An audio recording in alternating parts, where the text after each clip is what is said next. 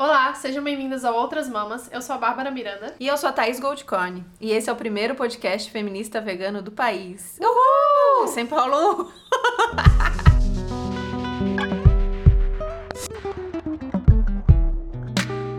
A pessoa surpresa com a, a vinheta. Essa é a vinheta. Essa é, é isso aí. Adorei, adorei. Que honra, gente. Muito honrada.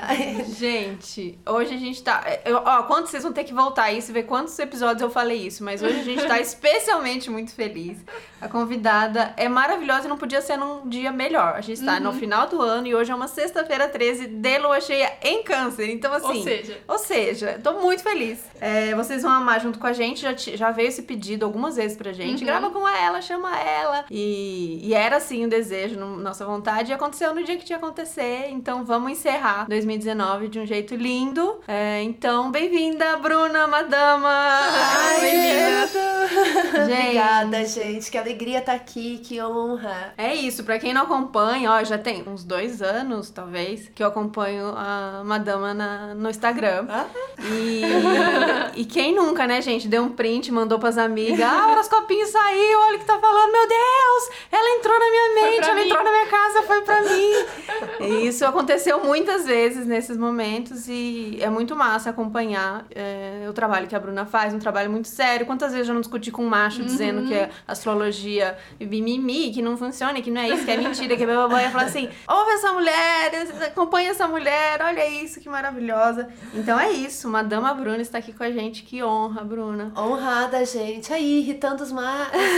Vamos botar os homens, né? Os homens brancos, cis, hétero. É importante falar que tipo de homem que é, né? Ai, porque a ciência... Que é bem específico. é héteros, ah. homens héteros, principalmente. Né? Vamos começar como a gente gosta de começar, né? Como um pouquinho da sua história, como essa bruxona desaflorou, assim, porque a gente sabe que a gente é bruxona, nascemos bruxona, a gente até já conversamos antes, de tipo, ah, é, tem, teve isso na minha infância, teve isso na minha história, mas a gente sabe que a história nossa vai dando umas voltas até a gente realmente chegar nessa versão que também não é definitiva.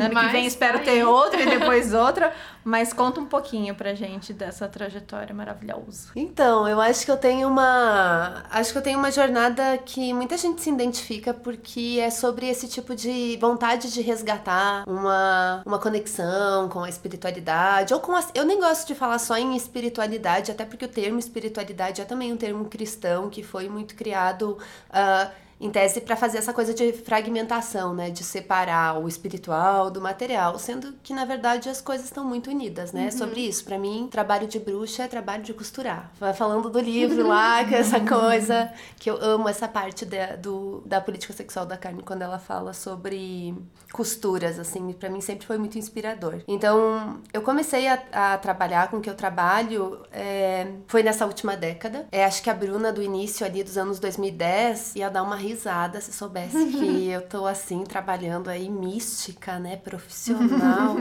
que coisa. Ainda trabalhando pelo Instagram. Eu era tão julgadora, sabe? Falava tão mal das blogueiras, gente. Assim, pra gente morder a língua, né? né? Que agora é aqui a própria blogueira, cultura de blogueira. Enfim, mas eu acho que começou muito pelo meu resgate da minha espiritualidade. Eu era advogada, eu trabalhava com violência doméstica, questões de direitos sexuais e reprodutivos. Eu era muito militante, ativista, ainda, ainda me considero também também. Acho que as nossas lutas elas são fundamentais, é para isso que a gente tá viva, para devolver algo pro mundo. E mas eu era uma pessoa também muito quando eu era criança, eu venho de uma família obviamente bem típica brasileira, uhum. que é espiritualista, que é espiritualizada, é religiosa, uma mistura de um pouco de cada coisa assim. E eu tive muita experiência das igrejas, igrejas evangélicas, que é uma parte da minha família, é, igreja católica também. Meu pai estudou para ser padre. Ele é uma pessoa que reza bastante, que tem muita fé também. A minha mãe muito espírita. Então eu passei um pouco por causa da expressão, digamos assim, do que seria a fé ou essa sensibilidade, assim, de você sentir que o espírito te tocou.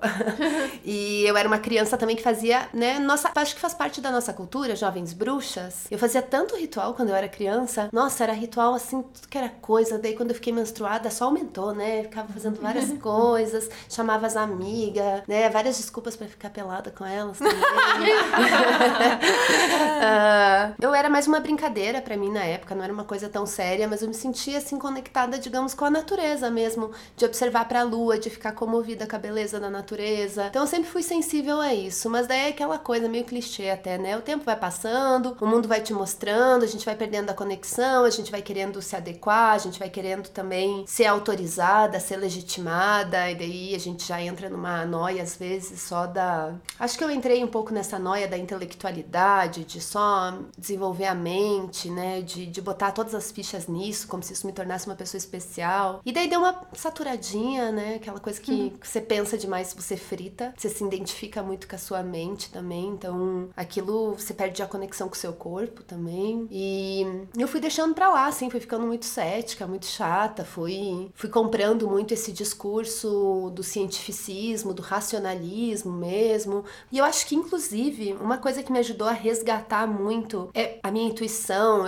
essa minha conexão, essa minha sensibilidade, é, foi o feminismo, inclusive, assim. Eu, uhum. descobri o feminismo quando eu tinha uns 19 anos, a palavra feminismo, assim, entender o que que era, porque eu já era desde muito cedo, assim como minha mãe também era, só que ela não sabia dizer as palavras e explicar o, o que, que ela estava fazendo exatamente num contexto político. Mas é, acho que aos pouquinhos, assim, esse trabalho, é, esse estudo feminista, essa consciência também da, da nossa cultura, é, ela foi me empoderando para eu acreditar também mais no que, que eu estava sentindo, na minha própria intuição, para eu também pensar mais em mim mesma, no meu autocuidado. Acho que foi a partir pensando nas outras também tipo, em ajudar, nesse rolê de fazer parte de uma comunidade, que eu comecei a pensar em mim mesma. Então, foi assim, eu fiquei 10 anos, acho que, trabalhando com direito, nessa função toda, falando, sendo mais militante lá no Rio Grande do Sul ainda, até que eu meio que dei uma boa, acho que foi ali, foi em 2016, assim, 2016 eu já comecei a ver que a coisa, comecei a, ver que na minha vida a coisa não tava mais fazendo sentido, que eu só tava cumprindo uma tabela, e daí em 2017 eu resolvi mudar mudar para São Paulo porque eu queria trabalhar com uma coisa mais criativa, não queria mais trabalhar com direito. É, na época eu advogava no G8, que é um coletivo muito maravilhoso, assim, que me ensinaram muitas coisas. Mas foi lá também que eu percebi que talvez eu poderia ajudar mais ainda se eu tivesse mais no lado de quem acolhe, de quem escuta, mais numa terapia, digamos assim, do que indo lá no judiciário, fazendo, né, as minhas clientes passar por coisas às vezes que não vai, né, várias fraudes, violência institucional também. Então eu desacreditei muito do direito, assim, me respeito muito quem tá nessa luta ainda, acho fundamental, mas eu acho que eu, acho que foi, meu momento deu, assim. Daí eu fiquei, vim, vim pra São Paulo, fiquei perdidona, vim fazer um curso de tarô já, porque daí foi aí, foi aos poucos, foi nesse momento que eu comecei é, a me apropriar mais da minha espiritualidade, a, a, confiar mais no que eu tava sentindo. Então, faz sete anos, já fazia uns, uns cinco anos que eu estudava astrologia, é, e daí,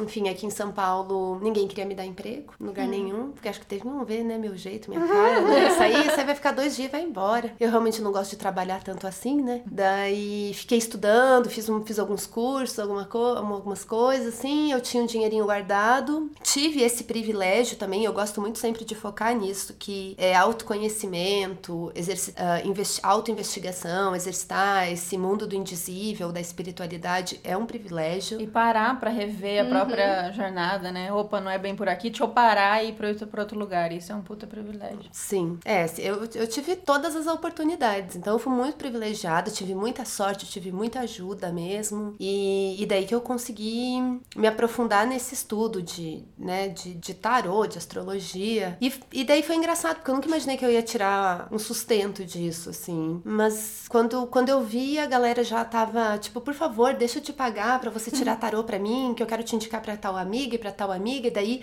antes da internet, antes de eu, de eu começar a soltar o horoscopinho, a galera já tava no boca a boca, já tava pagando meu aluguel, foi tudo muito. Legal. A galera me salvou, entendeu? eu sou grata à espiritualidade, assim, a trabalhar com essas ferramentas, porque elas é, me deram um novo rumo pra vida, assim. Então, daí hoje em dia estou aqui. Eu comecei a te seguir esse ano. Eu, eu, eu, sou essa pessoa que ainda sou muito racional, né? Não que eu seja cética, eu acredito em muita coisa, mas eu sou muito racional. Então, uhum. pra mim, fica sempre aquele, aquele equilíbrio de tipo, eu dou o benefício da dúvida pras coisas, sabe? Então, eu comecei a te seguir esse ano porque eu gostei muito dos posts, da linguagem que você usa por meme e tal. Eu falei, cara, isso, esse é o tipo de conteúdo de, de astrologia, de tarô, que seja, que dá para compartilhar com qualquer pessoa, sabe? E a pessoa não vai encher o saco porque, enfim, não acredita. Ela vai ler e ela vai se identificar de alguma forma e acaba que realmente funciona, né? Isso que mais me chamou a atenção, assim. Então, você é a única astróloga que eu sigo no Instagram. Ai, que honra! Mas no final a gente vai dar umas dicas de outras pra elas Sim. que são muito massas Então, também, né? eu já tava, você falando assim, eu já tava pensando em muita gente que também tá usando não só astrologia, como outras uhum. ferramentas e linguagens e que fala sobre. É isso que eu gosto de falar, que mesmo tarô, astrologia, eles são ferramentas pra gente, que geram reflexões e conversas. Uhum. Então, o que, que eu posso falar a partir desse simbolismo? Sim, e daí vai gerar conversa. Você consegue conversar com qualquer um, porque também era antes, quando eu era advogada, falava sobre aborto, eu não bombava em lugar nenhum, né? Ninguém queria escutar o que eu falava. ninguém me dava bola, ninguém tava nem aí. Foi eu começar a falar de signo que o povo foi chegando, e foi chegando, e daí eu vou começar a falar de signo, eu estou falando já de aborto de novo. É o jeito de puxar, né? É, e é muito bom que o tarô chegou para mim como uma surpresa, assim. Meu companheiro é super cético, Vitor. Ele é muito, muito cético. Ele me enche o saco por conta disso, por conta de qualquer coisa, na verdade. Mas a irmã dele não. E a irmã dele é super fã sua também, a, a Bianca. E ela que me beijo, apresentou. Bibi. Beijo, Bibi. ela que beijo. me apresentou o tarô. Ela que né, uma das pessoas que me mostrou seu perfil também. E ela me apresentou o tarô, começou a tirar pra mim e eu me interessei no nível suficiente pra, tipo, hoje em dia já tô começando a desenhar o meu próprio, sabe? Uhum. Então, estudar de verdade as cartas, as simbologias, tudo que significa. E conseguir, depois de dois anos, tirar o tarô pro Vitor e ele ler de verdade, assim, tipo, ele é, não, tá, tudo bem. Porque Concentrado. essa coisa do, do, do diálogo, né? Por mais que você não acredite na espiritualidade que seja, ainda tem a coisa da, da terapia de você parar nesse momento pra você lê cada uma das cartas e o que cada uma daquelas cartas representa, né? E a combinação daquilo tudo, isso é muito legal. Que lindo, que lindo ouvir, ouvir você falar, que legal que você tá conseguindo ter essa chance, se é. abrindo para isso, porque eu acho que ceticismo saudável é uma coisa que a gente tem que manter em tudo, até porque no meio espiritual tem as políticas da espiritualidade também, e tem aí casos, tantos casos, né, tipo João de Deus, por exemplo, uhum. de muito abuso sexual, é, vários tipos de assédio, na verdade, Sim. né, e abuso no meio espiritual. Então a gente tem que ficar. Porque afinal de contas a gente vive aqui na materialidade, então é fundamental ter esse, esse pensamento. E eu acho que isso é inclusive benéfico até para o nosso próprio desenvolver da nossa subjetividade, assim, você se colocar em dúvida, você se permitir colocar as coisas em dúvida. É, eu até às vezes falo, a galera fala, ah, eu não acredito em astrologia, eu não acredito em, sei lá, em tal coisa, e eu fico muito tipo, nossa, para mim isso nem é uma questão de crença, porque eu só tô reconhecendo um padrão e uma sensação e coisas que existem. Uhum. Eu não tô, tipo, acreditando sem, sabe, acreditando em algo abstrato. Na real, às vezes acho que acaba teorias são abstratas. Espiritualidade é sobre prática, é sobre o que o seu corpo sente. Então é dar uma folga pra mente também, né? Uhum. Que a gente não tem só uma mente, nós somos seres completos, a gente se integrar também. Sim. Enfim, eu falo bastante, né, gente? Boa sorte não. essa é a ideia. Não, foi Vamos ótimo, pode falar. Vamos falando. É, e até essa coisa da, da linguagem, de como conseguir se permitir isso, a gente tava falando antes sobre essa questão do de onde é importante esse, esse crítico, é importante saber onde também também a gente vai se conectar mais. Então, se com a gente, se com a galera que curte seu conteúdo é porque você usa memes, ou sua linguagem, ou seu visual, o jeito que você fala, ou como você lê, massa. Mas ser crítico de entender que são só ferramentas e pessoas falando que as pessoas também como ferramentas disso, né? Isso. E até sobre a questão de Prembaba, é, Osho, todas várias questões. A gente fez um episódio sobre Sim, espiritualidade sobre... guru, né? Essa coisa hum. de, de a gente depositar muito. Eu acho que o novo guru guru também é o. E aí mistura quem fala de espiritualidade na internet é a figura na internet, né? A autoridade que, que a pessoa ganha é. por estar com um canal no YouTube ou uma conta né? um especialista. E a gente tenta tratar um pouco isso aqui pra gente tentar usar o nosso, tanto o nosso canal como qualquer coisa que a gente compartilha, uma autora que seja, uma blogueira que seja, é, como uma ferramenta da gente olhar aquilo, mas voltar pra gente, porque senão joga muita coisa em cima daquela figura e que se aquela figura erra ou não corresponde responde. Ou... E isso é muito pesado. É. E a gente comentou, imagina o quanto que a Bruna não recebe. Porque a gente recebe uns relatos pesados, tipo, É. ó, porque vocês falaram isso, eu terminei meu relacionamento. Ou, Uau. é, ou tipo, ah, não, vocês falaram, é, o episódio de feminilidade, realmente parei com isso, não me depilo mais, mas aí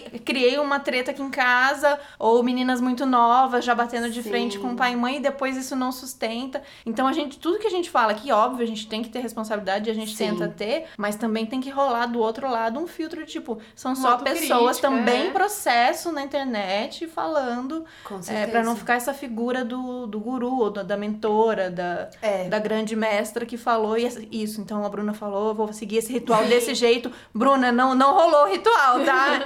Rolam umas É, coisas. cadê meus refrescos, madama? Você disse que ia dar bom, eu tô esperando. É, Nossa, deve ter cadê? muita cobrança, né? Cadê Tem- Dá até uma tremedeira de falar. Cadê o momento de, de vitoriosa das cancerianas que não chegou esse ano? Cadê? Você prometeu, é, eu prometi, né?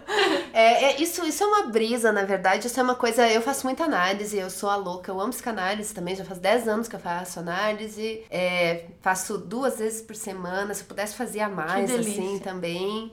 Até porque isso é- me dá suporte pra eu Uhum. trabalhar com isso, assim. Porque eu também tenho um. Eu acabo tendo um trabalho muito amplo. Tipo, às, às vezes, eu gosto de dizer, eu não tenho nada contra ser influenciadora, blogueira, sabe? Eu acho que é uma parte lúdica do trabalho. Mas eu também, tipo, tive 500 alunas esse ano de astrologia. E eu atendi quase 500 pessoas desde 2017, em atendimentos particulares, em mentoria também de desenvolvimento espiritual. Então, eu também tenho uma parte do meu trabalho que é muito séria, mas eu tenho um trabalho também que é muito de, ah, horoscopinho, às vezes é entretenimento. Sei lá, é uma, meio que uma mistureba louca, assim, que nem eu sou, assim. E eu acho que eu me coloquei nessa posição de tipo. Meio que foi uma coisa meio sem querer, mas eu continuei. Então eu tenho que arcar com essa responsabilidade. Porque se eu tô me colocando nesse lugar, eu tenho que arcar com esse retorno massivo de energia que vem, de energia, quando eu falo também é galera, tipo, me parando, às vezes eu tô bêbada no meio da festa, assim, eu tô sem dignidade, a galera me falar do mapa. Tudo bem, porque antes de eu trabalhar com isso, era sempre aquele chororô, já fazia mapa da galera nas baladas, a galera das gays chorando, né? Aquela coisa. É, tipo, eu amo esse trabalho ainda, mas é. Ai, até me confundi aqui, mas é que é uma, é uma loucura, na real, assim. O que eu tento pensar é que. É, se a gente tá enquanto comunicadora, num, amplo- num sentido bem amplo, assim, a gente tem responsabilidade da- de, pelo menos com o nosso processo, a gente saber que a gente tá estudando e a gente tá se dedicando e a gente tá aberta para ouvir críticas e para lidar com esse feedback intenso.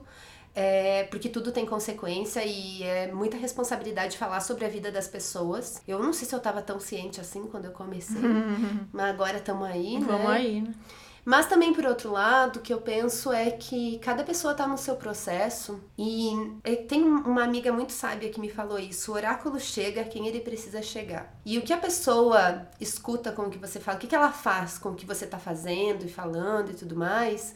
É uma questão dela, na verdade, com ela. A gente não tá, na verdade, salvando ninguém. A gente tá, no máximo, salvando a nós mesmas. A gente tá. A gente faz essa interação, né? A gente se afeta mutuamente, mas eu acho que a gente não pode ser responsável, ter essa ideia. Acho que essa é uma ideia tóxica para quem produz conteúdo, principalmente, ou é comunicadora, porque a gente se coloca nessa responsabilidade como se a gente fosse uau, é, realmente tá mudando a vida da pessoa. Na real, quem faz a mudança é a própria pessoa. Ela vai usar aquilo, às vezes ela vai linkar com a sua figura, vai ter alguma coisa afetiva ali, talvez. Mas eu assim, eu sinto também que a minha comunidade, a comunidade que me acompanha na internet, é uma comunidade muito boa, assim, a galera é muito sensata, a maioria. As pessoas me chamam muito de fada sensata, mas eu sempre entendo que elas estão sendo irônicas. Porque, inclusive, eu erro bastante publicamente, assim.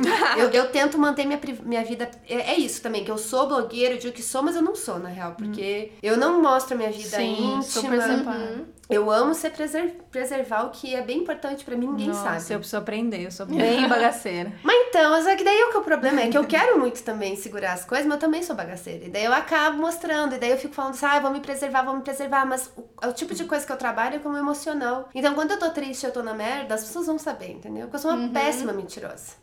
Então é tipo, eu acabo me expondo muito mais do que eu gostaria de me expor, mas daí eu também confio que sei lá, né? Que o universo é um mistério e me perdi até. Não, e eu, eu que sinto essa troca vão- que, vão que, saber que lidar às vezes com a isso, gente é. é cuidada também, às vezes. Quando eu apareço, eu sou. Esse ano foi o ano de eu aparecer cagada, dizendo não tô bem.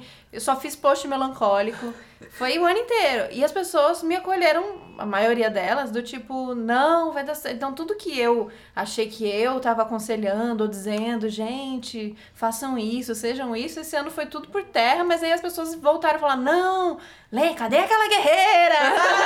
Tudo! Então as pessoas têm essa troca, é isso que é massa, né? É, o coletivo é poderoso, né? É, e é isso. Às vezes a gente tá tão preocupada em, em ensinar que a gente esquece que a gente tá aprendendo também. Na real, a gente tá aprendendo pra caralho. Só de ter que estudar e preparar um conteúdo pra falar alguma coisa pra pessoa, você já tá aprendendo muito. As pessoas vêm e elas me falam cada coisa que eu nunca nem tinha pensado.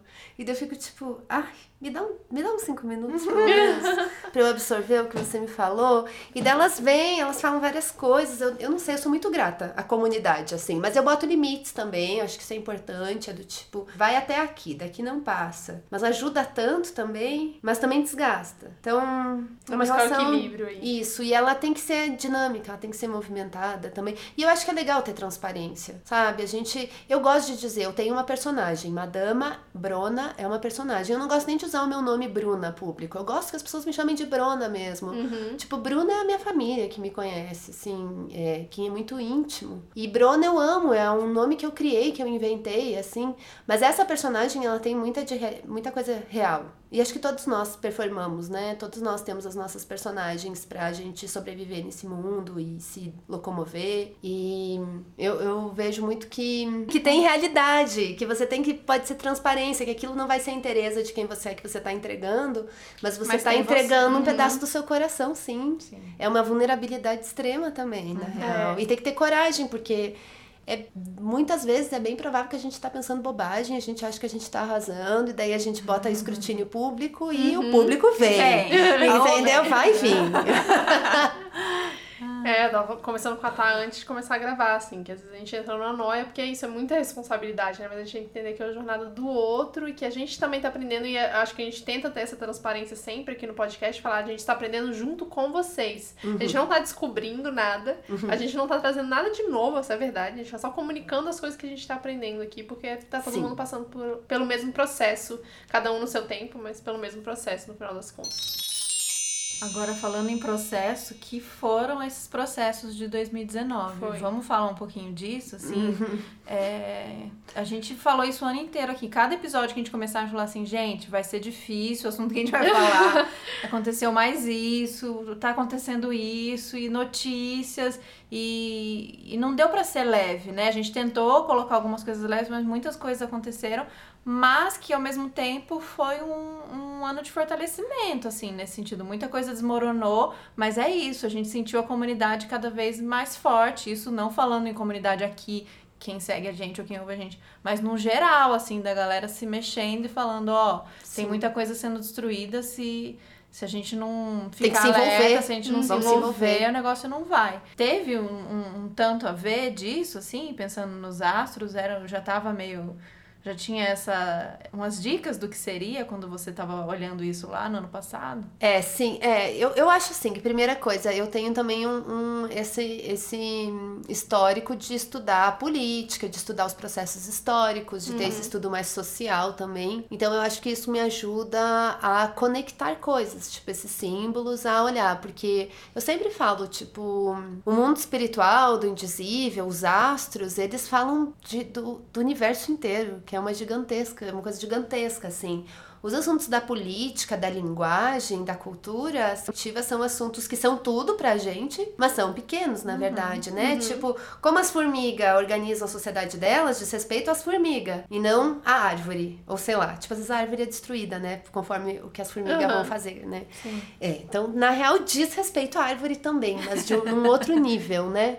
Então, eu sempre falo assim, do tipo, gente, não, não precisa ser vidente, não precisa ser médium, não precisa ser grande, eh, ter um estudioso astrólogo, astróloga, pra saber que a coisa estava entrando num rolê meio inevitável, que é, que é um rolê do como você observa o capitalismo. A gente vem no Brasil que tem um contexto de histórico de escravidão que afeta tudo, a relação também dos papéis de gênero, a nossa relação de exploração predatória com a natureza.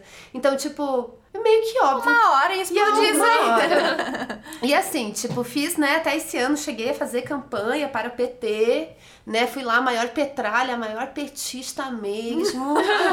ah, foi lá que eu te vi e fiquei toda fanzoca no encontro com o Manu. A gente tava, toda, a gente tava muito acreditando, né? Você, tava, você não tava, você já sabia? Por que você não me avisou? Eu tava muito acreditando que a gente eu, ia virar. Eu, ah, é? Você sabia o tempo todo. Ah, eu sabia que o Bolsonaro ia ganhar. Oh, Ela sabia, porque eu sou, sou, sou mãe de Ná queridas.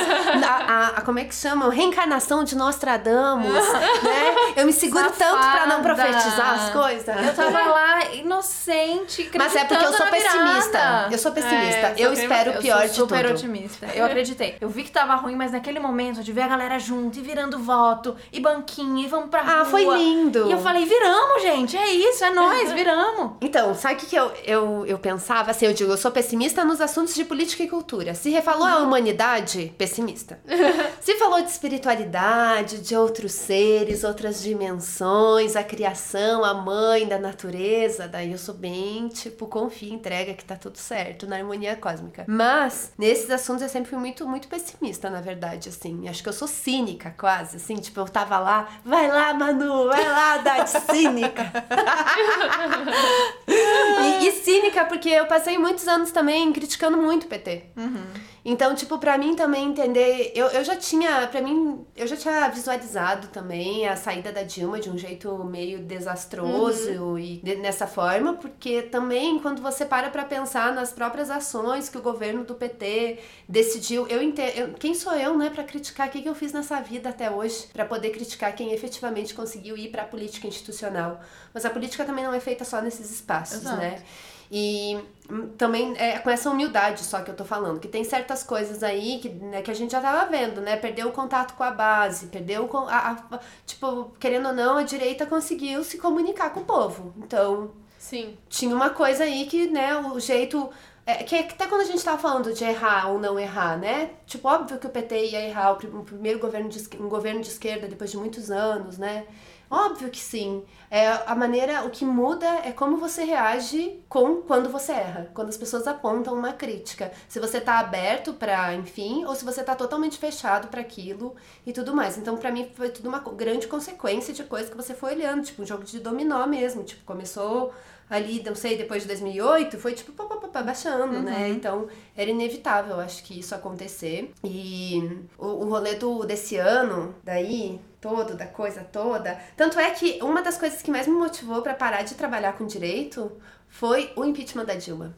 Ah, é? porque, para mim, assim, do tipo, não quero mesmo. Porque eu abri mão das instituições, na uhum. real. Assim, eu acho que alguém tem que estar tá lá, a gente tem que retomar, inclusive. Eu amo essa ideia de um dia, sei lá, até me candidatar ou contribuir no comitê de alguém, um mandato coletivo, né? Coisas que já estão acontecendo. Acho foda, mas acho que nesse momento que a gente tá é mais de desestruturação, né? Até astrológica, daí agora entrando no rolê astrológico de tudo, né? Astrologicamente, assim, falando, é, acho que a gente tá desde 2008 com trânsito que chama que, que os astrólogos é, falam que é sobre uma desestru, uh, de uma destruição das estruturas, que é o Plutão em Capricórnio.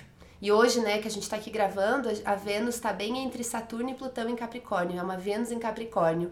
E na astrologia tradicional, os, uh, os símbolos, né, do que seria o feminino, né, da figura arquetípica do feminino, e não das mulheres necessariamente, mas desses atributos, né, é, é a Vênus e a Lua. E não por acaso a Lua também é significadora do povo, ou seja, né, é atribuído é, tradicionalmente, há muitos séculos já, o papel ao arquétipo feminino de cuidar, de cuidar do povo, de cuidar da sociedade, de organizar as coisas, de nutrir, de alimentar a população. Então, acho que a gente tem aí aspectos muito fortes que fala sobre isso. Primeiro, aí esse Plutão conjunto a nó do sul, que tá em Capricórnio. Tem uma astróloga que eu gosto muito, que ela tem um canal no YouTube que se chama Lulud. É, e No Céu com Lulud, eu acho que esse é o nome do canal dela.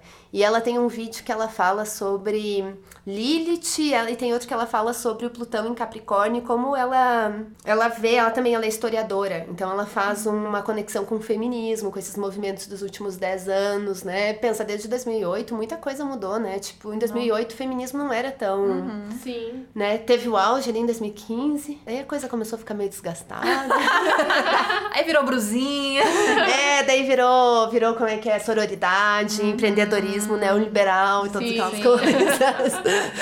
É, mas teve um movimento ali que, e assim, tipo, mudou, né? A gente tá passando por uma revolução cultural bem forte, assim, você para pra pensar, quando a gente tá fechando aí 2019, a gente não tá fechando só um ano meramente, acho que por isso que esse ano tá, sim, a energia tá intensa, e mesmo a galera mais racionalista, uhum. mais do tipo, uh, né, aqui da mente tá do tipo, pera, vou ter que encontrar um tarô, um incenso, uma vela, preciso me segurar em alguma coisa, porque momentos de crise a gente é uhum. é testada também, né? Sim. Então, isso acaba. É muito terapêutico, na verdade, você se lembrar disso, lembrar dessa conexão que os antigos tinham. E eu acho que nesses últimos 10 anos, acho que o movimento feminista encabeçou isso muito, né? O movimento das mulheres, né? De, de quebra de padrões, né? Desde do que, que é bonito, do que, que é feio. É, depois, né, o movimento, o movimento negro também fez muita da. O movimento negro, como se fosse um, né?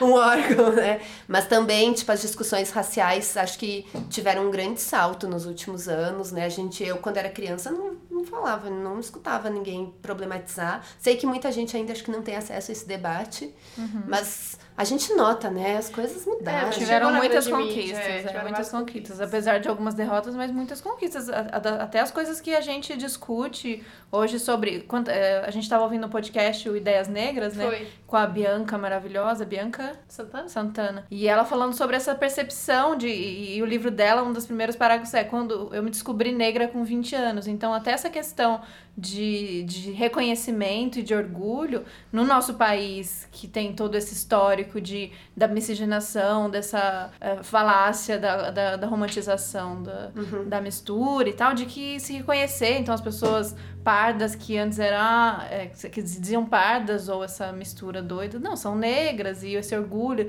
Então foram muitas conquistas, tanto uhum. dos uhum. feministas quanto dos. Mas aí é isso, muitas conquistas e vem o quê? Vem, vem, confusão. vem essa confusão de quem não tá feliz com, essa, com essas conquistas, né? Vem as porradas. Vem resistência, né? Resistência. Na verdade, a resistência, a gente fica, a gente, a resistência, a resistência são eles. Né? Não é resistência de nada, a gente tá aqui, vamos mudar tudo mesmo. Vamos revolucionar. O é... poder tá com a gente. o poder tá com a gente. É, eu acho que astrologicamente a gente tá vivendo um momento muito especial agora em 2020. A galera fica falando em nova era, eu sei, né? Que o nome é nova era. This is the dawning of the age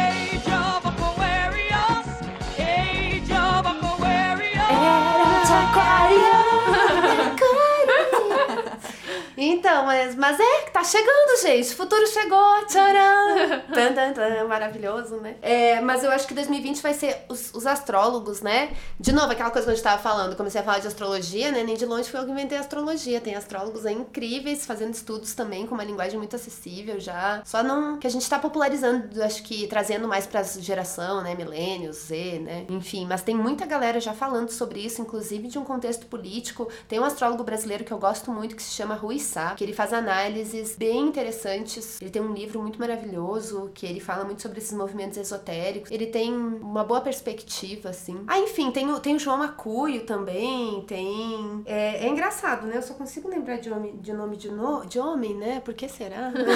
Mas que falam muito bem, na verdade, que tem consciência também do seu papel, da sua masculinidade, que falam de um jeito que eu acho necessário, sabe? E, e, e eles já estavam há muito tempo falando, muitos astrólogos, muitas astrólogas, a Celisa Beringer também que tem uma escola de astrologia aqui em São Paulo que se chama Escola Gaia, que eles também já têm muitos textos. Para quem se interessa mais, ainda tem um site da Constelar, que tem astrólogos de todo o Brasil. Daí você vai ver que vai ter muitos astrólogos que estavam comemorando que o Bolsonaro né, ganhou, porque para eles a nova era realmente chegou, tá tudo... Toda área tem. tem muito! Uhum. Caramba! Tem muito. É porque é assim como qualquer outra área, Sim. né? Que às vezes a galera fica zoando, né? Tipo, como se fosse o Olavo de Carvalho que inventou a astrologia, né? Que isso é péssimo. ah, isso me diminui tanto. É? Ter o colega Olavo de Carvalho, as pessoas lembrar disso, né? Acho tão, tão... Ai, que chato. Triste. É, desconfortável. é.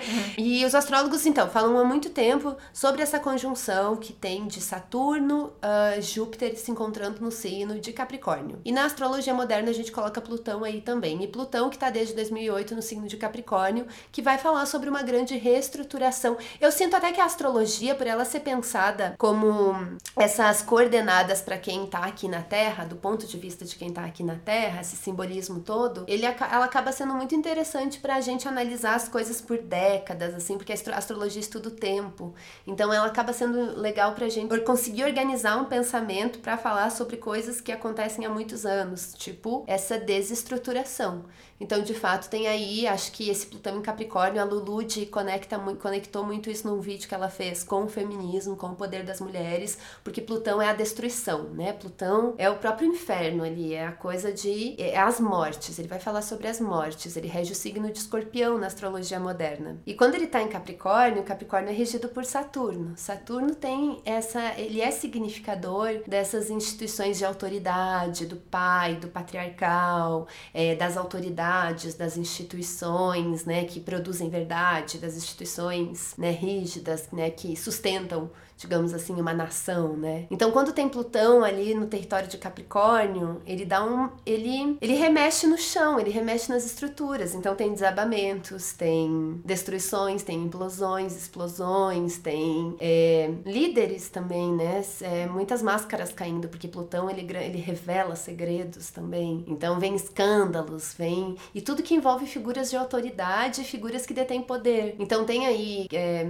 acho que vai falar sobre impeachments, sobre colocar uh, chefes não competentes, né, que não estão aptos para exercer aquele trabalho, que é para destruir tudo de uma vez, né? Tipo um desmonte total. Né? Astrologicamente isso vem desde 2008 e tem aí um ápice que é essa conjunção que vai acontecer, principalmente é, a conjunção já tá rolando, né? Agora esse mês Júpiter entrou em Capricórnio, ela já tá acontecendo, vai ter um eclipse agora dia 26. Diz que eclipses, né, na, no estudo astrológico impactam bastante coletividades, países, uh, autoridades políticas e tudo mais. Então então, se acontecer alguma coisa aí nesse período, já estejam hum. avisadas. Mas a gente tá, tem escândalo todo dia, né? A gente tá acostumada. É, que? Vou estar cheio de cidra na cabeça. É. é. Dia 26 Quem se importa? Dia 26 o quê? Lua nova? É, lua nova. É. Uhum. Mas aí, tô brincando, gente. Então, dia 26, vamos dar uma concentradinha, de repente, fazer o... É. Natal vai estar de ressaca. Vamos pensar, né? cai, cai, cai, cai. Tem um problema tão difícil, um problema tão difícil, mais difícil ainda, porque eu fico só imaginando os malucos lá, né, na presidência, assim. Pior coisa que aconteceu pra eles foi se eleger, né? Porque Sim. os homens odeiam trabalhar, daí estão lá.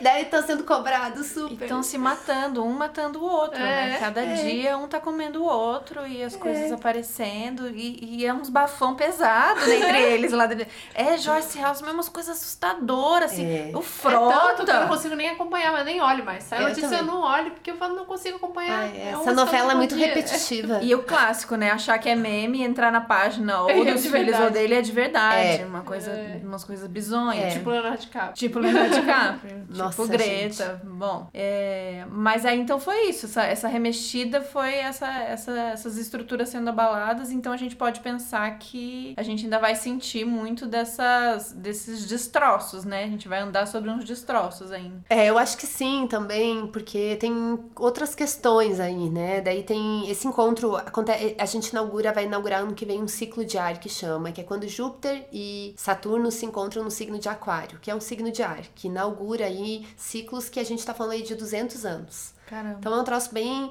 Por isso que eu até acho que essa coisa da gente falar da conjunção de Capricórnio, eu vejo muito de um jeito destrutivo.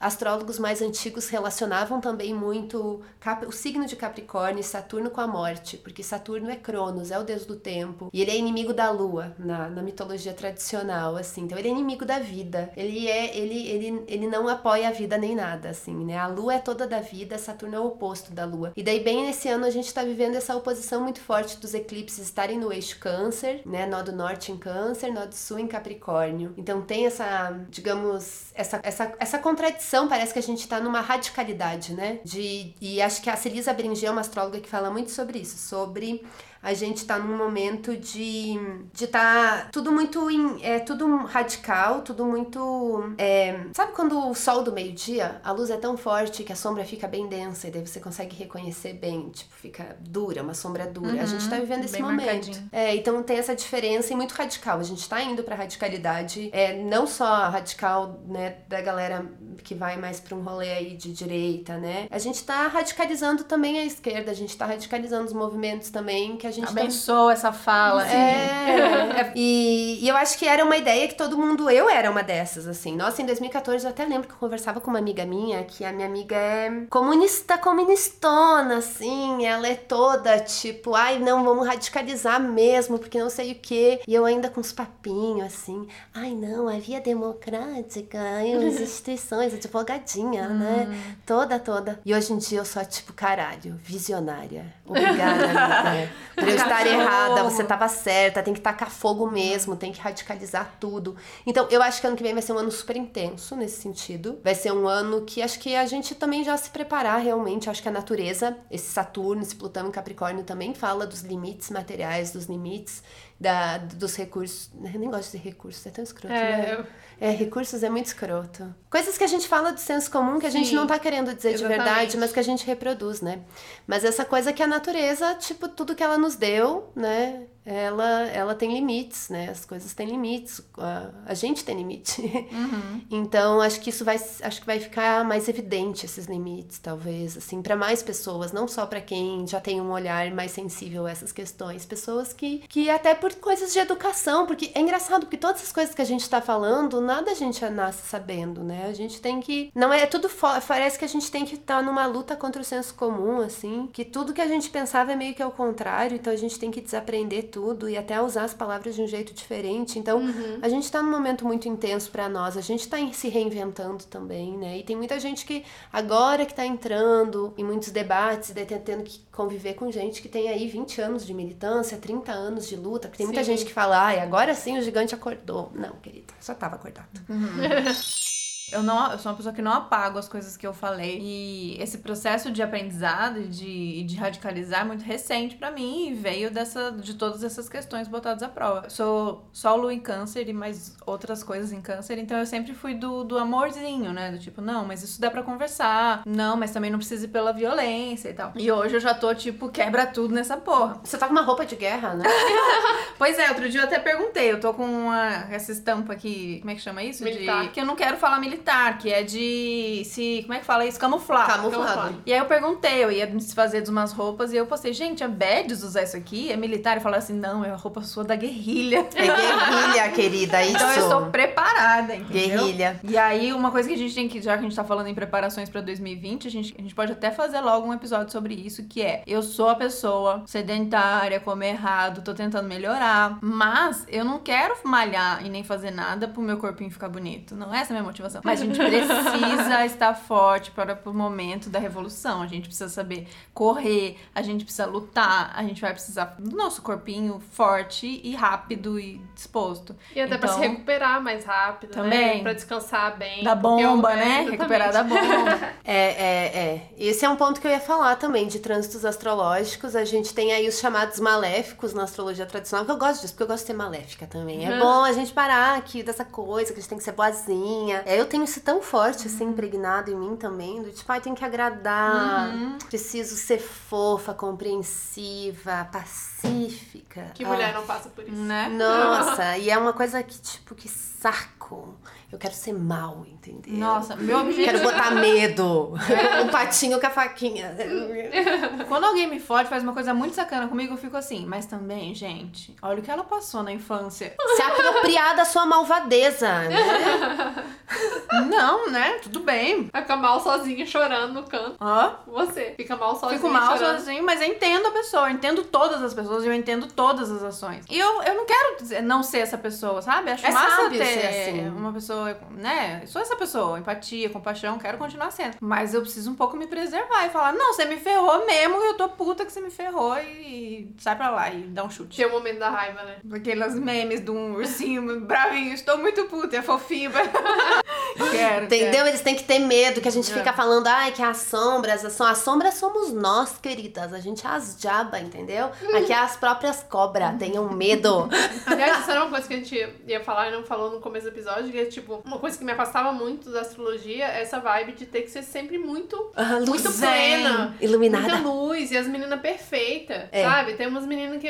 Corpinho de yoga, né? Que não tem. Yoga, gente, com todo, pra, com todo respeito, eu tô falando isso, porque yoga é muito além da prática e tudo mais. né? Sim, muito além da, da É. prática, mas é, é muito, muito. O estereótipo É que o a gente estereótipo, exatamente, né? Cabelo perfeito, Não, e corpo é- perfeito, e depois Mas é mais que a alguma pessoa- coisa que o capitalismo É, abraçou, exatamente. né? Aí depois eu descubro que a pessoa tem botox na cara inteira, tatua a boca pra ficar sempre rosa, e você fala, tipo, ai, gente, não era perfeito? Na natureza, tudo, tudo certo, tudo lindo, sabe? Eu falo, É, não, não dá pra acreditar em tudo que tá na internet, né? Já diziam Então, os eu nossos pais antigamente, É, é. que eles esqueceram disso.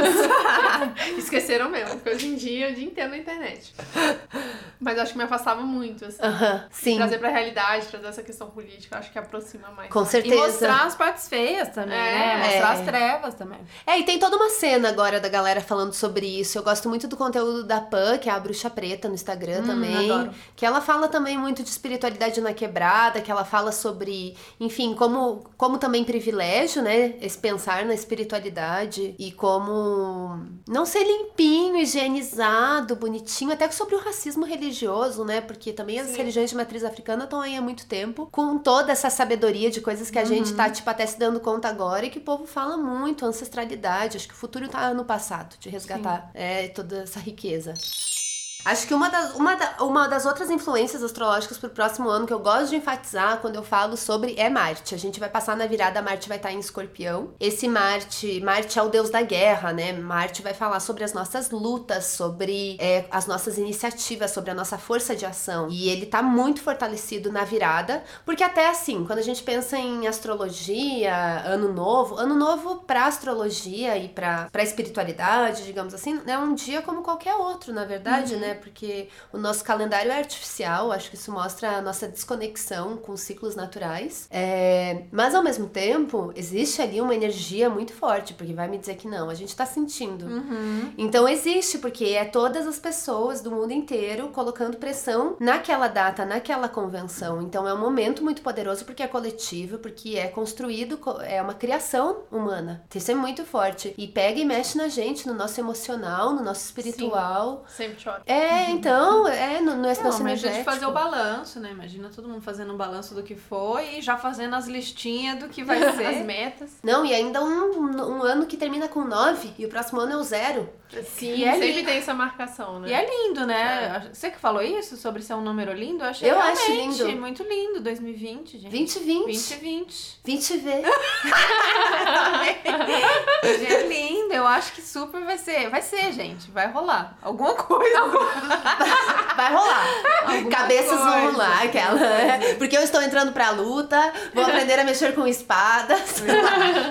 Pode ser espada, mas também convido todo mundo a saber mexer com enxada. Porque assim, se tudo der errado, a gente precisa pelo menos saber plantar nosso alimento. A gente tá nessa falando disso pra todo mundo. A gente fez a É. oficina agora de plantar e compostar com a Lenara. E, eh, e se eu pudesse falar alguma coisa pra todo mundo é. A Aprender Bruna, a já chegou, a. Bruna já chegou aqui falando que precisa eh, desenvolver mais a coisa de cozinhar. Sim. aham. E ah, vou além, além do cozinhar, o plantar ali não dá, né? Sim. São Paulo, tá óbvio. Não, Não, dá não. pra ter a nossa horta. Mas de repente, alguém próximo comunica com. Vai lá tentar fazer um exercício de enxada pra você ver que você não ergue ela do chão de primeira. Então vamos fazer esse exercício pra gente já pensar na nossa revolução agroflorestal aí. Nossa, nossa, com certeza. Então, eu acho que isso tem tudo a ver com o momento astrológico. A gente pode conectar muito tudo isso que você falou, porque Capricórnio é um signo de terra, fala sobre limites, fala sobre trabalho, sobre esforço, sobre dedicação, sobre responsabilidade, sobre nosso compromisso. E eu acredito muito com o fazer com as próprias mãos.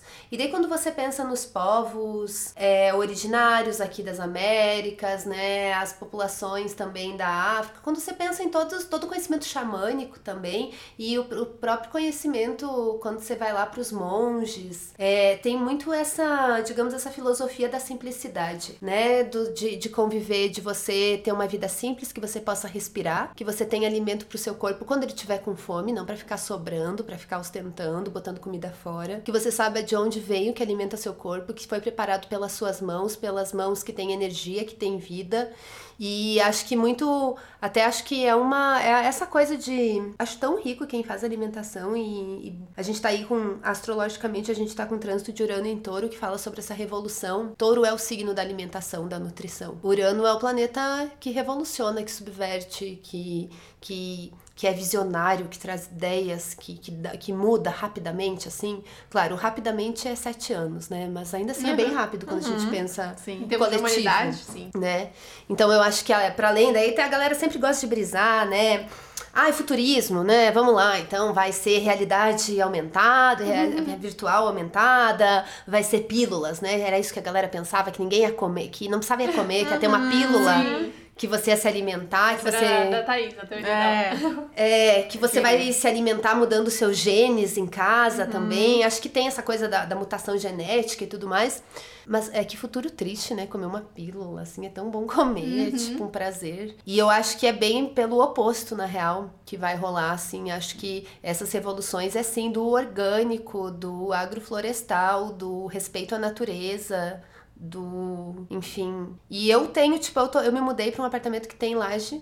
Porque eu tô plantando minhas ervas, eu quero hum. aprender a fazer é, horta sim, quero Eba. fazer minha comida, eu boto muita fé nesse movimento. É, quero fazer todas essas oficinas para aprender tudo isso. Meu pai já é, meu pai é um virginiano, que ele já planta, faz até o próprio vinho, entendeu? Olha, legal! É isso, eu vinha, minha avó fazia o sabão, o sabonete, eu tenho uma tia-avó incrível, eu passava o dia inteiro rezando.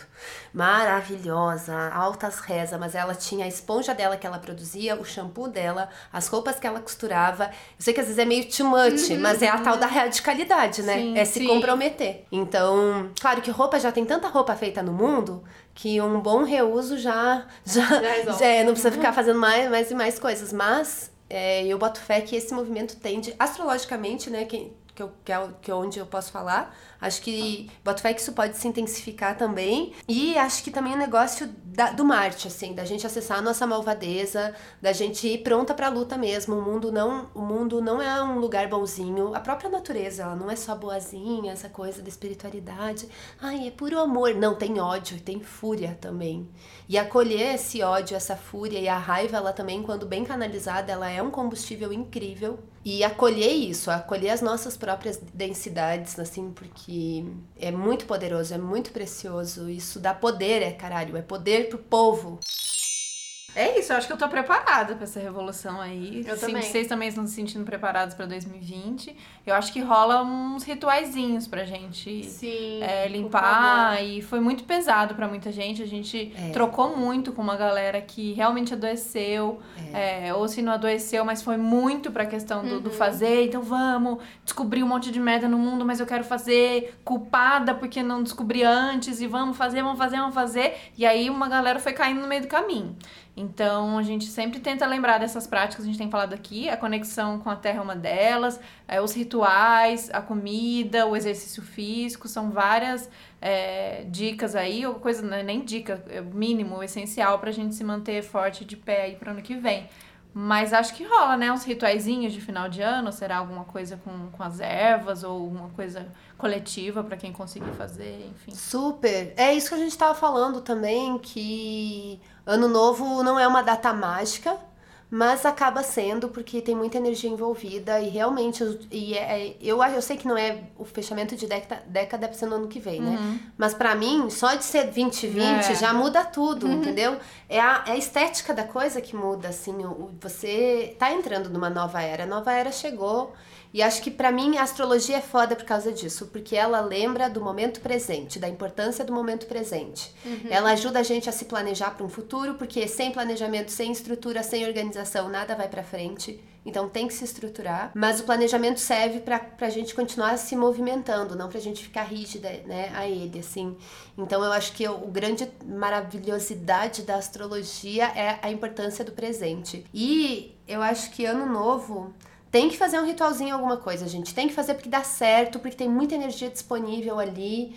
E, enfim, acho que especialmente esse ano a gente vai precisar de muita força. Eu sempre falo assim, eu não sou, eu sou uma pessoa que eu não peço nada para a espiritualidade. Tenho muitas demandas a exigir, é, enfim, socialmente, culturalmente falando, mas espiritualmente eu não peço nada. A terra não me deve nada, a lua não me deve nada, o sol não me deve nada, a grande mãe Gaia não me deve nada. Na verdade é tudo dela e eu só tenho a agradecer e eu tô aqui para me colocar a serviço. E eu acho que a gente entrar com essa visão 2020 também, porque a gente, querendo ou não, isso afeta também a nossa cultura muito materialista, muito individualista, num sentido de egocentrismo mesmo, né? É fácil cair nisso, do eu, eu, eu, eu, eu, é o meu bem-estar e tudo mais. Então, encontrar um equilíbrio entre entender que você tem que se dar carinho, você tem que se dar amor, porque isso é também devolver amor pra Gaia, porque seu corpo é de Gaia. Então, uhum. se você ama Gaia, você tem que amar seu corpo. Sim. Então, e se aproveitar dessas tecnologias ancestrais, que é movimentação do corpo, tem que movimentar o corpo corpo. Não tem como. Como que você vai pensar direito se você não movimenta o corpo, se você pensa com o corpo inteiro? Na verdade é muito lógico, né? Sim. Tipo, vamos. Com certeza. Né? Tipo, pra manter. Tem até tem um escritor, o Murakami, que ele tem. que ele falou numa, numa entrevista, eu acho que, que ele falou que ele, ele corre várias maratonas, assim, né? Ele escreve.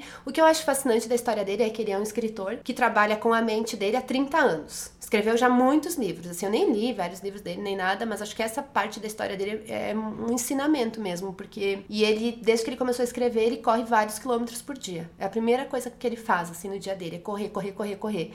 E é bom aprender a correr, né? Na real, assim. E ele fala isso que é pra, pra mente dele funcionar, o corpo tem que fazer jus pra, pra, pra ter essa estrutura. E eu acho que esse último ano foi um ano da gente escancarar muita coisa, da gente crescer, de gente pensar muita coisa. Agora o próximo ano é um ano de tipo, ok, o que, que eu faço com isso? Vou dar estrutura, uhum. vou consolidar o que eu já comecei. E com humildade. Tipo, a humildade também salva a nossa saúde mental, que às vezes a gente fica achando que a gente é responsável pelo uhum. mundo inteiro. Sim, com certeza. Ai, não tô conseguindo salvar o planeta. Ai, Greta, me ajuda. Que eu gastei. O Bolsonaro tá botando fogo, tá falando que Sim. é o outro. Ai, que a galera educação financeira, às vezes, né, daí você começa a ver muitos conteúdos de educação financeira, você começa a se sentir culpada porque comprou um lanche, porque foi jantar, porque pediu muito Uber. Pediu muito Uber, daí você começa tipo, ai meu Deus, ai meu Deus, calma calma. É, é, tipo se dar um carinho também, mas ir com humildade até para você entender, respeitar seus limites, e abrindo espaço aos poucos. A gente quer melhorar como pessoa, né? A gente quer servir da melhor forma possível, devolver, mas a gente não colocar nosso, tanto nosso ego ali, até porque, tipo, quando você ama uma pessoa, você não ama aquela pessoa pelo trabalho que ela faz exatamente, assim, só pelo trabalho dela né? Tipo, na nossa vida íntima, você não ama uma pessoa pelo status dela ou pela inteligência dela exatamente. Você ama uma pessoa porque você, às vezes você nem sabe, às vezes a pessoa fala um monte de coisa ruim, na verdade, assim, tipo, a pessoa é uma idiota, mas você ama aquela pessoa idiota, assim. Não que você aceita qualquer coisa, tem coisas que não são negociáveis, mas pequenas coisas, assim, então é você entender que você vai ter o seu valor, o seu valor de ser, o seu valor de ser que tá vivo, que tá corporificada, é igual o valor de qualquer outro ser na Terra, e não é essas definições do que você faz pela sociedade que vai dizer o seu valor, porque todo mundo vale muito, que às vezes a gente fica colocando nosso ego no que a gente tem que servir, na real. Uhum. Sim, com certeza. Né? Então fazer isso. É, eu, eu eu vi recentemente um vídeo na internet que eu não lembro mais qual canal, mas eu vou procurar e colocar no, no Medium, no nosso blog, para vocês verem. Que as crianças aprendem nos primeiros dois anos de vida muito mais do que a gente aprendeu o resto da vida inteira, né? Em nível de informação, de realmente informação, o que a criança tá aprendendo, o que ela tá conseguindo aprender. E por isso que a criança dorme tanto. Porque ela tem, precisa de ter o tempo de descanso para poder Viu? É por isso que eu durmo tanto. tá explicado. e eu acho que eu acho que 2019 a gente não teve tempo de dormir. Essa é a verdade. Tipo, não deu tempo de dormir, a gente Suficiente não pro tanto é, que a gente acumulou, pro tanto que aconteceu, então, realmente. acho que o ritual de virada Boa. tem que ser Eu vou passar isso, dormindo. Amei. Gente, Esse vai ser meu ritual. ritual de respirar, sabe? Dar uma pausa, tipo, desligar total, sai da internet, sai. Nossa, com sabe? certeza. Dá é. essa respirada pra dar tempo pra, do cérebro processar, pra processar tudo processar. isso. É. é, e entender que isso é também um efeito, assim, neoliberal na nossa subjetividade, assim. Conheço aqui em São Paulo, pessoas que nasceram aqui em São Paulo, principalmente, são pessoas que eu vejo, assim, que eu fico pedindo pra galera, e aí, você dorme bastante? Eu, essa é uma, esse, esse, é um tópico que eu gosto bastante enquanto taurina, né? Também. Falar de sonho e sono. Hum. De dormir, assim. Daí eu peço pra galera que mora aqui, que vive aqui em São Paulo já, né, desde que nasceu, assim, e eu vejo que a galera, ah, eu durmo quatro horas, cinco é? horas. É muito comum. É muito comum aqui, é impressionante. É, a galera não conseguir dormir e, e quer dormir, mas não uhum. consegue mesmo, né? Na verdade, não consegue desligar. E você se dedicar, você investigar isso. Se você não. Porque tem muita gente que acha assim, só porque não consegue dormir, que tá bom. Não é tá, isso, meu amor. É.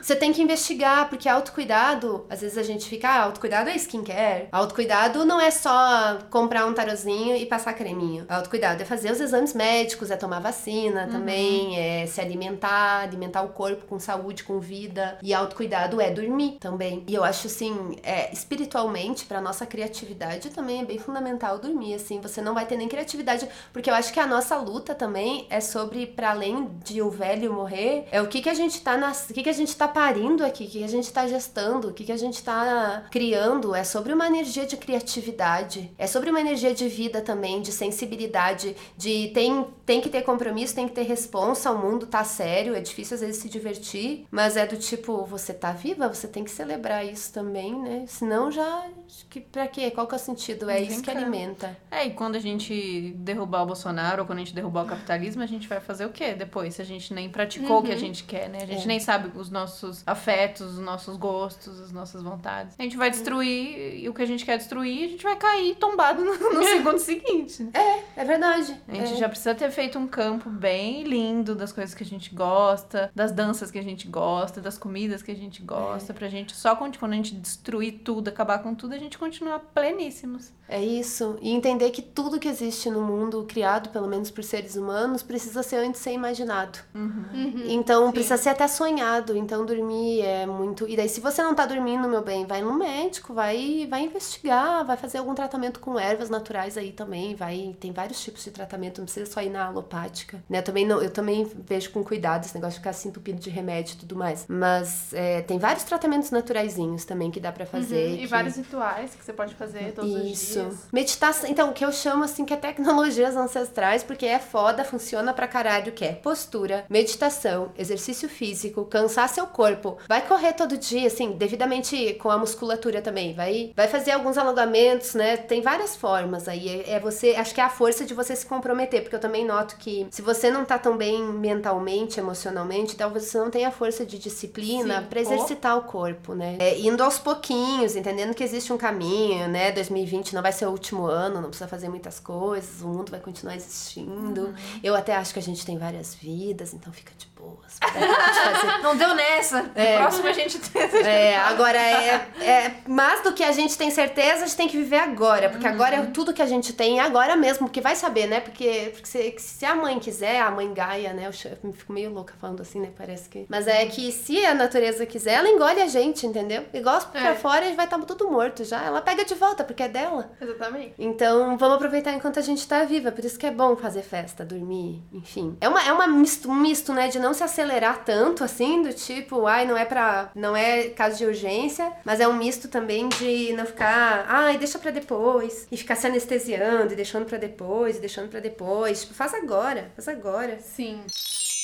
Eu tenho uma ideia pra gente encerrar. Vamos puxar uma carta do tarô e aí a gente vê o que que dá? Aham, uhum. esses são só os arcanos maiores. Só os arcanos maiores. Ah, eu até trouxe um. um ah, é? Não, então pega o seu. seu. Não, pega o seu. Pode ser. Mas qual Pode. que é esse? Vou te mostrar. É um tarô que era do meu pai. Ah, que, ah mas é do eu teu pai. Não, é. vamos nesse. Ai, é muito tudo. lindo. Desde que eu nasci, é esse tarô que ele usa. Então deve é dos anos 80 ou então, antes. tem uma potência aqui. É, e era e é, é, desse jeitinho aqui. Então eu não tenho nem, eu não tinha livrinho dele, nada. Ele usa, vocês não estão vendo, mas é um saquinho de veludinho vermelho. Era assim que ele carregava pra cima e pra baixo. E é italiano, né? É, é italiano. Nossa, vamos nesse, por favor. Vamos. Vai ser uma honra. Bora. Deve limpar minha mão. então bora. Só vou tirar, eu não tiro, né? Vocês sabem que eu tô também estudando. Eu vou só sentir uma cartinha aqui e a gente vê que. É sobre isso, entendeu? Mais potente ainda. Tá. Caramba! mundo. O mundo Oh, que lindo! E eu amo essa carta. Eu vou postar a fotinho dela pra vocês. Especialmente esse desenho. Eu gosto bastante dele. Lindo. Lindo, Eu gosto lindo, da lindo. versão dele no meu também. Gente, é isso. O mundo é nosso. Fechou. É isso, o mundo é nosso. Ah. Eu, eu amo a carta do mundo porque ela vai falar justamente sobre essa integração. O mundo, ele junta. Tá tudo ligado nessa Isso. rede. É a costura, entendeu? É a costura final e entendendo que a gente de fato tá finalizando uma era. A gente teve muitas transformações, a gente também tá de parabéns, porque por muitos erros e erros e erros, tem muita gente que tá viva aí, que tá fazendo o melhor que pode e que tá. Muita gente foda, tá fazendo muito trabalho foda nas artes, na política, na cultura, enfim. Tipo, acho que a gente tá passando por um momento que também tá revelando muitos talentos e a galera tá muito dedicada, eu acho, que tem que reconhecer isso, entender que é uma luta que é ancestral também, que, que, a, que a gente tá dando continuidade, ninguém tá inventando muita coisa, nada, na verdade, mas tá dando continuidade a um projeto lindo de vida, né? E o mundo é a vida, é- ele é um grande útero. E é a cobra que come o próprio rabo, que se reinventa, que troca de pele, né? A criatividade suprema da vida, é a essência da conexão do todo, é o universo inteiro. Lindo. Muito lindo. Amei. Amei Muito obrigada, demais. Bru. Obrigada, Bru. Agora, você quer deixar alguma, algum recado do- dos seus projetos? Eu vi que você lançou as brumas. Eu já amei. Ou o recado, se vai voltar podcast, que a gente quer saber, que a gente tá com vontade. Fala aí pro pessoal alguma coisa, não sei se, Sim. se tá rolando. Ah, ah, eu tenho, eu tenho esse projeto de brumas com umas amigas minhas, é, que tá muito ainda no início, então. é, mas é, um, é uma experimentação só pra ter algum tipo de conexão offline também. Eu tô fazendo um estudo de ervas, eu tô gostando bastante, tá bem aos Legal. pouquinhos, hum, enfim. E o podcast, gente, eu vou voltar, vou lançar vários episódios sobre essas energias aí. Que vocês, eu, eu não sei, é sempre assim, eu falei só. Eu deixei vocês falarem um pouco, né? Falei muito. Não, é normal, normal. Não. Com convidado é assim. Nossa, eu vou sair daqui com vontade de escutar todos os episódios de vocês também. É, enfim, achei muito fluida a nossa conversa. Eu falo Sim. demais, gente. Eu fico assim depois. Não, foi ótimo. Então, tá, que bom, fico feliz, então. Tudo certo. É, e a gente tem muito tem muita conversa, na real, né? Tipo, conteúdo que não falta. Então, eu vou voltar com o meu podcast, vai ter mais uns seis episódios aí, que eu vou estar falando um pouquinho sobre essas energias aí do próximo ano, sobre essas. O astral do fim do ano, anos da década 20 aí, 2020, sei lá, pensar sobre isso. Vou estar lá brisando. Amamos as brisas. É isso, então. as noias, brisa. As noias, as brisas. Amo. Legal. Legal. Acompanhem, que tem muita coisa ainda pra rolar e a gente fazer esse exercício do que a gente ouviu aqui. Ah, e daí de ritualzinho também. Tá. Ah, sim. final, né? É, eu acho assim, fazer alguma coisa pra marcar. Se você. Porque tem muita gente às vezes que me pede, acha que é tipo receita de bolo. Mas é, quando a espiritual tá envolvida na coisa, existem tradições incríveis e maravilhosas que vale muito a pena você estudar, se você quiser, tipo budismo, enfim. E mas também tem uma potência muito forte em você se guiar pela sua intuição e você ser criativa. Então você criar seus rituais conforme, sabe que as coisas que você sabe que dá certo na sua vida, você sabe que o alecrim te deixa feliz? E daí por acaso o alecrim é comprovadamente cientificamente ele atua para depressão, ele deixa a gente mais feliz mesmo? Então esse tipo de coisa de você entender a sua vivência com alimentos, porque cozinhar é uma alquimia muito foda, muito absurda.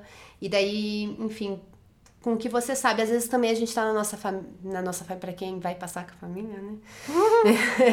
que às vezes tem essa simpatia de tia, avó, essas, essas sabedorias mais populares, elas são potentes, elas funcionam muito também.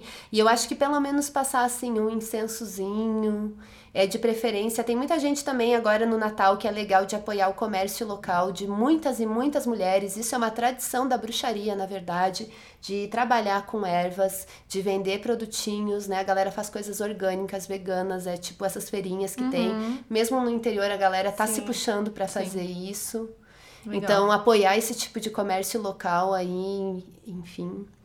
Não E- pirar na gastação, né, gente? Não, não precisa. E também é isso, não precisa, sabe? Mas se for pra comprar, compra de um comércio local e tudo mais. Tem as brumas, mas tem tantas outras. É por isso que eu fico até meio assim de falar das brumas, porque é do tipo. É mais. Tem, tem tanta gente fazendo isso, eu acho tão bacana. Tipo, eu amo todas as coisas que tem. Então, todos vão funcionar maravilhosamente bem, assim. E eu acho que, às vezes, assim, acender um pouquinho antes, se você puder passar um momentinho sozinha, meditação, é, fazer uma meditaçãozinha, é, visualizar cores também coletivamente. Isso tem muito poder, assim. Tipo, se você estiver com as suas amigas ou, ou mesmo sozinha, se você quiser visualizar uma luz violeta ao redor do seu corpinho, ou no planeta Terra também, porque se fala muito que quando a gente medita e a gente amplia a nossa consciência, a gente não está fazendo só por nós, a gente está fazendo por todo mundo. Então, você visualizar que tem esse manto de luz violeta que é curador, que é curativo, que protege todos os seres. Obrigada, gente, Valeu. pelo convite. Uma honra estar aqui. Beijo, meus amores que estão ouvindo. Eba. Beijo, gente. Beijo. Até o pro... Ah, ah, até o próximo não, nada. Esse é o último. Vem. Até o ano que vem. Aê, feliz 2020! 2020 nela! 2020, Então a gente gente, vai avisar que a gente vai entrar de férias agora, vai ter um descansinho pra gente poder fazer nossos rituais, pra gente poder dormir. Pra processar tudo que aconteceu esse ano. E a gente volta no final de janeiro. Loguinho, não vai ser umas férias É. longas, só um pouquinho, logo a gente tá aí, mas a gente tá. Isso só no gravando é, episódio, mas no Instagram e no Twitter a gente Sim. tá lá, então continua acompanhando que a gente tá lá, né? Que Uhum. aí não tem muito jeito. e aí vamos falando. Conta pra gente o que, que vocês estão fazendo de ritual. Vamos de repente compartilhar esse ritual é verdade, aí. uma Eu já ideia. vou. Eu tô achando que eu vou na zona cerealista, vou num lugar comprar umas ervas. Aí eu já mostro pra vocês, não pra vocês Legal. copiarem, mas pra gente se inspirar e tentar fazer umas coisas e vamos compartilhar. Tá Legal. bom? Valeu, um Então, beijo, tchau. tchau.